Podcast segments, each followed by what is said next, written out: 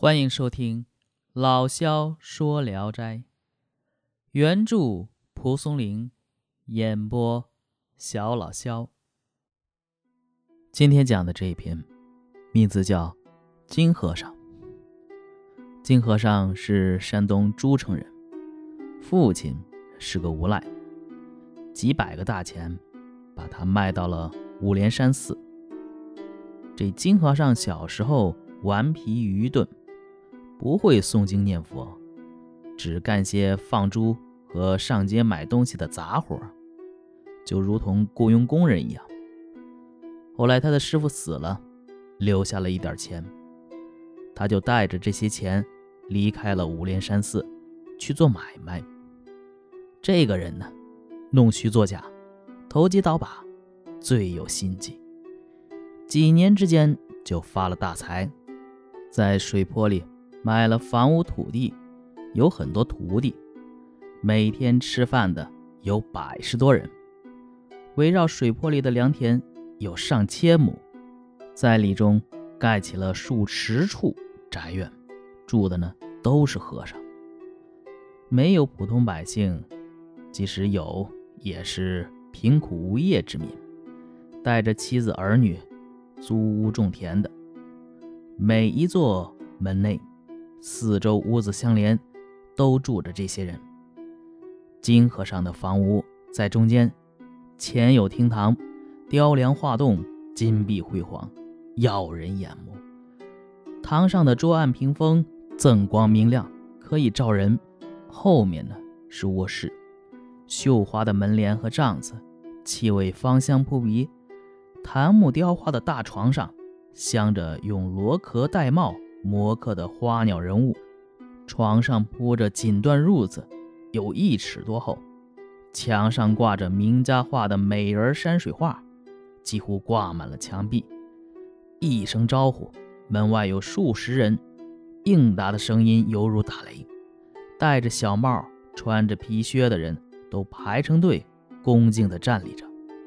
伺候时都掩着嘴说话，侧着耳朵倾听。如果有客人突然而至，不大功夫就可摆出十几桌宴席，各种做法的佳肴纷纷端上桌来，热气腾腾。但是这金和尚不敢公开留养歌妓，而是有十几个漂亮的少年，都聪明伶俐，讨人喜欢，用黑纱缠头，唱着一些色情的歌曲，听着看着都不错。金和尚一出来，前呼后拥跟着数十个骑马的人，他们腰上挂着弓箭，叮当作响。这些奴仆们都管金和尚叫爷。县里的百姓，有的呼他为祖，有的呼他为伯，还有的人叫他叔叔，但是就是不叫师傅和上人，也不叫这和尚的法名。他的徒弟出行，威风劲儿啊！比金和尚稍微差一些，但也是护从拥护，也和贵公子差不多。金和尚又广交接纳各方人士，即使千里之外也联络有亲。仗着这些辖制官府，有人偶尔冒犯了他，都恐惧万分。但金和尚的为人粗鄙，不通文字，从头到脚。没有一点文雅的地方，一辈子也没念过一本经，没念过一句咒，从不到寺院中去，屋里也不摆设什么金挠啊、皮鼓啊这些佛家法器。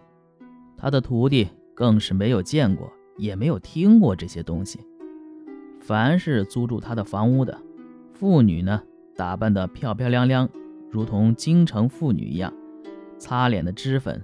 都有这金和尚出钱供给，他也毫不吝啬，因此村中不种田的农民有一百多人。有时有些佃户中的恶人呢，把僧人杀了，将脑袋埋在床下，这金和尚也不太追究，只是把这些人赶走而已。他们历来的习俗就是这样。金和尚又买了一个异姓孩子，私下里当做自己的儿子。为他请了老师，教他学习八股文。这孩子很聪明，会写文章，因此又让他考上了秀才，进了县学。很快又按照惯例捐纳当上了监生，不久应试中了举，从此金和尚又被称为金太公了，名气也就更大了。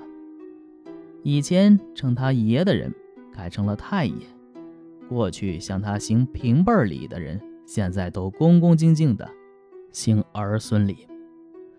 不久呢，金太公和尚终于是死了。金举人披麻戴孝跪在灵前，口称孤儿。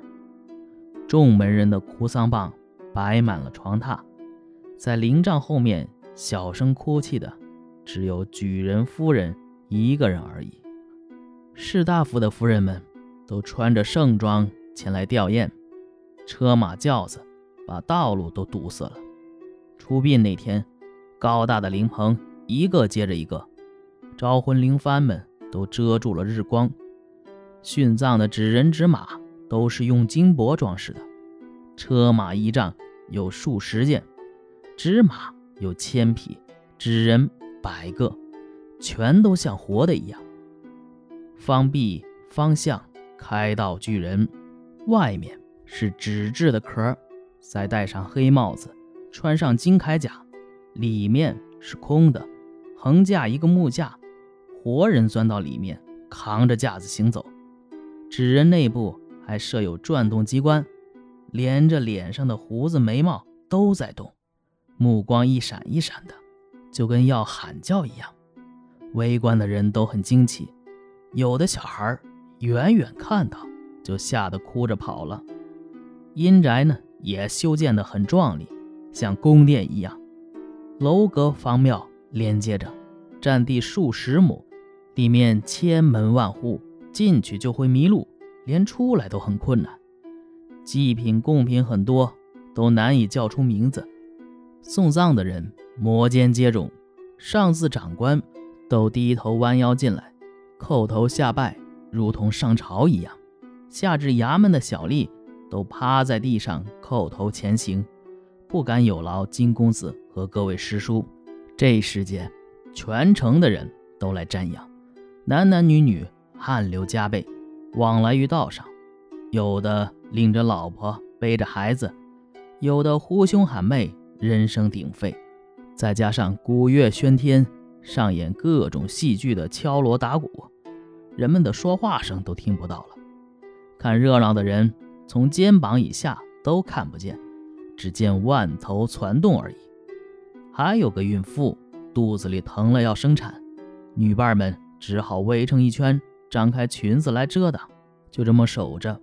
外面的人只听见婴儿啼哭，没工夫问是男是女，扯下一块裙子把孩子包上，抱在怀中，有的扶着产妇，有的拽着，一扭一拐的回家去了。这真是奇观呐！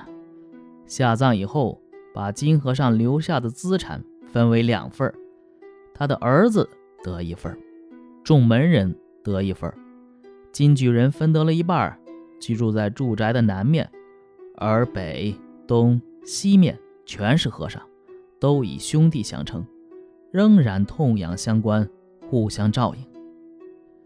易时是说，这是单独的一派。禅宗的南北两宗都没有这一派，六祖也没有传授给他们衣钵，可以说是独辟法门呢。我听说过五蕴皆空，六尘不染，称作和尚；口中说法，坐上参禅，叫做和样；脚踏楚地，头顶昊天，四处云游，称作和状；锣鼓喧天，声管喧闹。称作合唱，狗狗营营，厚颜无耻，吃喝嫖赌，称作合账。金和尚这个人，是上呢，是样呢，是壮呢，是唱呢，或者是地狱中的账呢？好，这个故事就讲完了啊。这其实不是故事，没有写任何的情节。呃，就是介绍了一下金和尚这个人啊，以及他死后的一些奇观。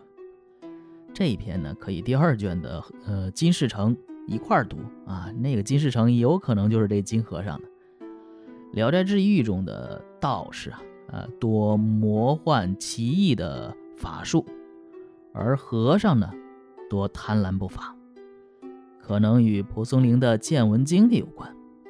本片中的金和尚呢，所谓生平不奉易经，持一咒，既不虑私怨，事中亦未尝续脑骨，此等物，门人辈弗及见，并弗及闻。啊，这些都没见过这些这样的人，但是这金和尚呢，却过着骄奢淫逸的生活，这完全是一方黑社会的恶霸代表。据王渔洋分干余话。清科廷版本的《聊斋志异》，还有《五连山志》啊等等文献，证明啊，金和尚实有其人。所谓一时浮玉华翅，声势煊赫，诚有如《聊斋》所云者啊！而且常以柳泉此传未尽得时，父子后与别为小记以正之。其实呢。嗯，本片刚才也说了，类似于传记，但是作为文学作品，也不必事事拘泥。毕竟文学的真实与历史的真实啊，其实是有着区别的。好，这一篇就讲完了。我是小老肖，咱们下一篇接着聊。